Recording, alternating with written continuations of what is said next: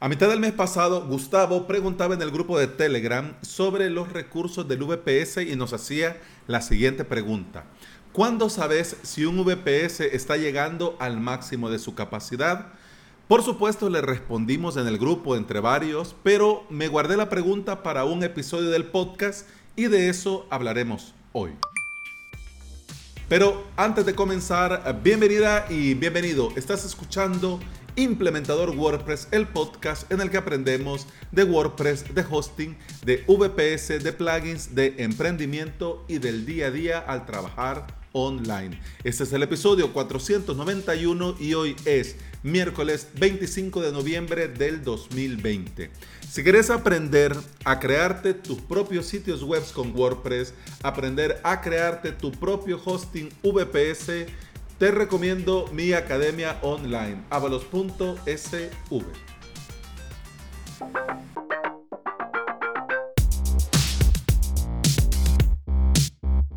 El hosting compartido nos tiene mal acostumbrados. Nos mal acostumbra a desatendernos del servidor. Se nos viene el servidor a la cabeza cuando hay errores, caídas o lentitud en nuestras webs.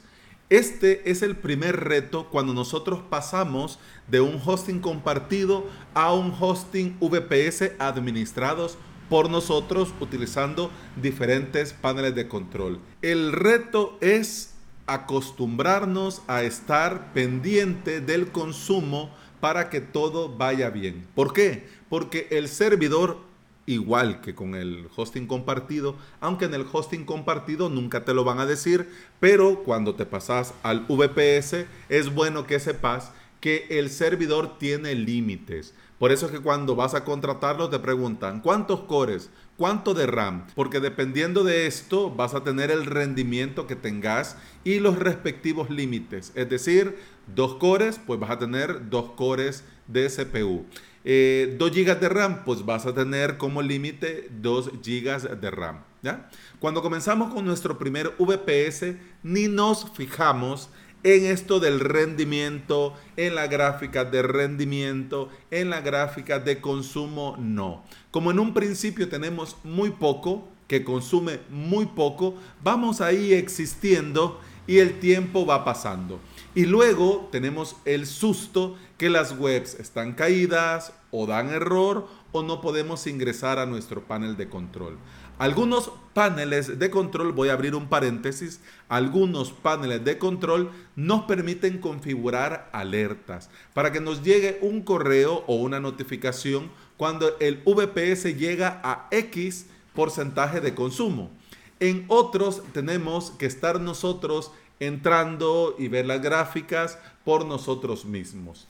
Gráficas, ya, ya vamos a hablar de ellas. Pero antes quiero hacer un paréntesis para que todos estemos en sintonía. Voy a usar dos términos y es importante que lo veamos antes. El primero es proveedor. ¿Qué es el proveedor? El proveedor es la empresa donde contratamos el VPS. Por ejemplo, OVH, DigitalOcean, Hesner, Linode, UpCloud, etc. Ahora vamos a ver el otro término, panel de control.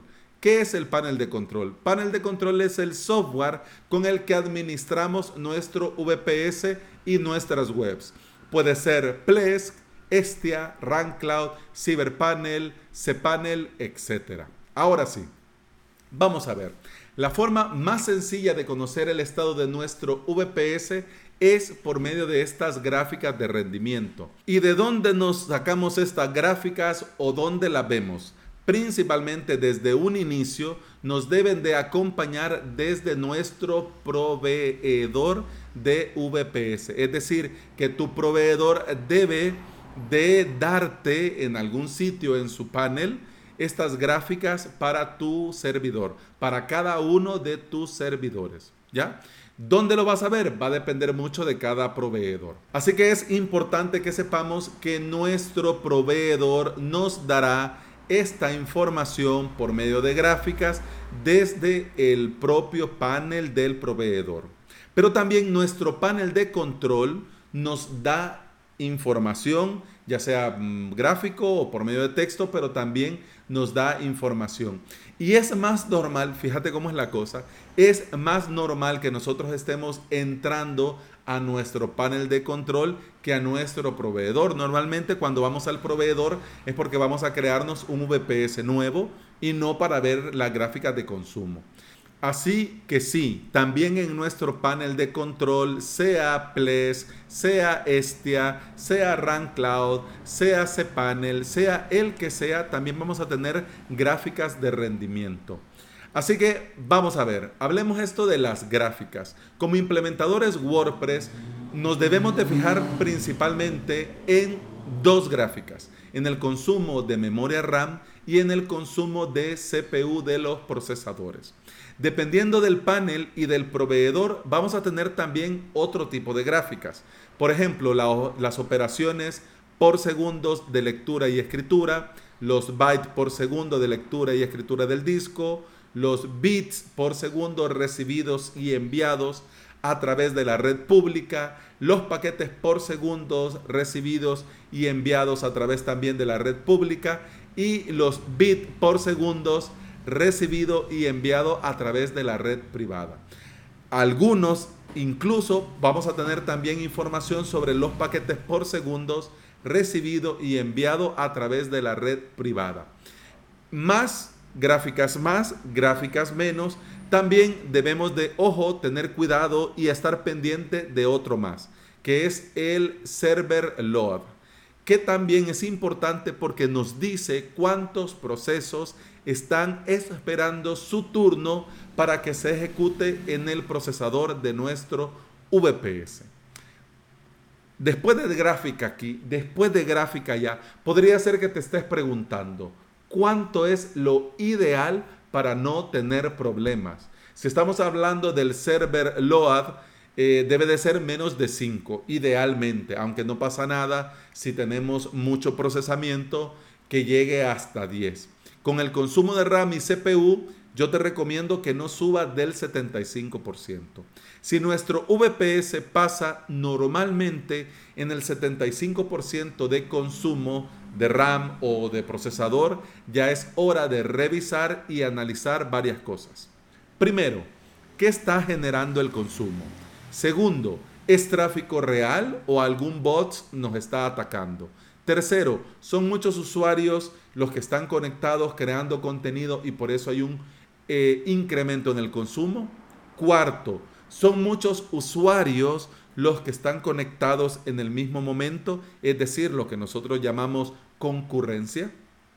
Si es porque nuestra web tiene mucho tráfico y concurrencia, sí o sí va a ser el momento de escalar verticalmente y darle más recursos al VPS.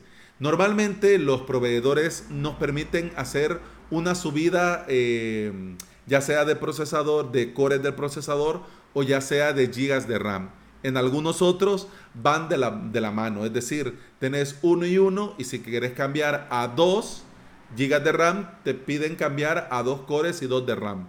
O si quieres cambiar a 4 GB de RAM, tenés que subir a 4 cores. Pero ya eso va a depender de cada proveedor. Así que de momento quedémonos nada más con la idea de que si ya verificamos todo lo que tenemos que verificar y el servidor siempre pasa en el 75%, entonces hay que darle más recursos. Eso sí, es importante. Con esto de los recursos no se trata solo de subir por subir. Se tiene que evaluar si el consumo está justificado. Porque en algunas veces son bots los que nos están atacando o están intentando.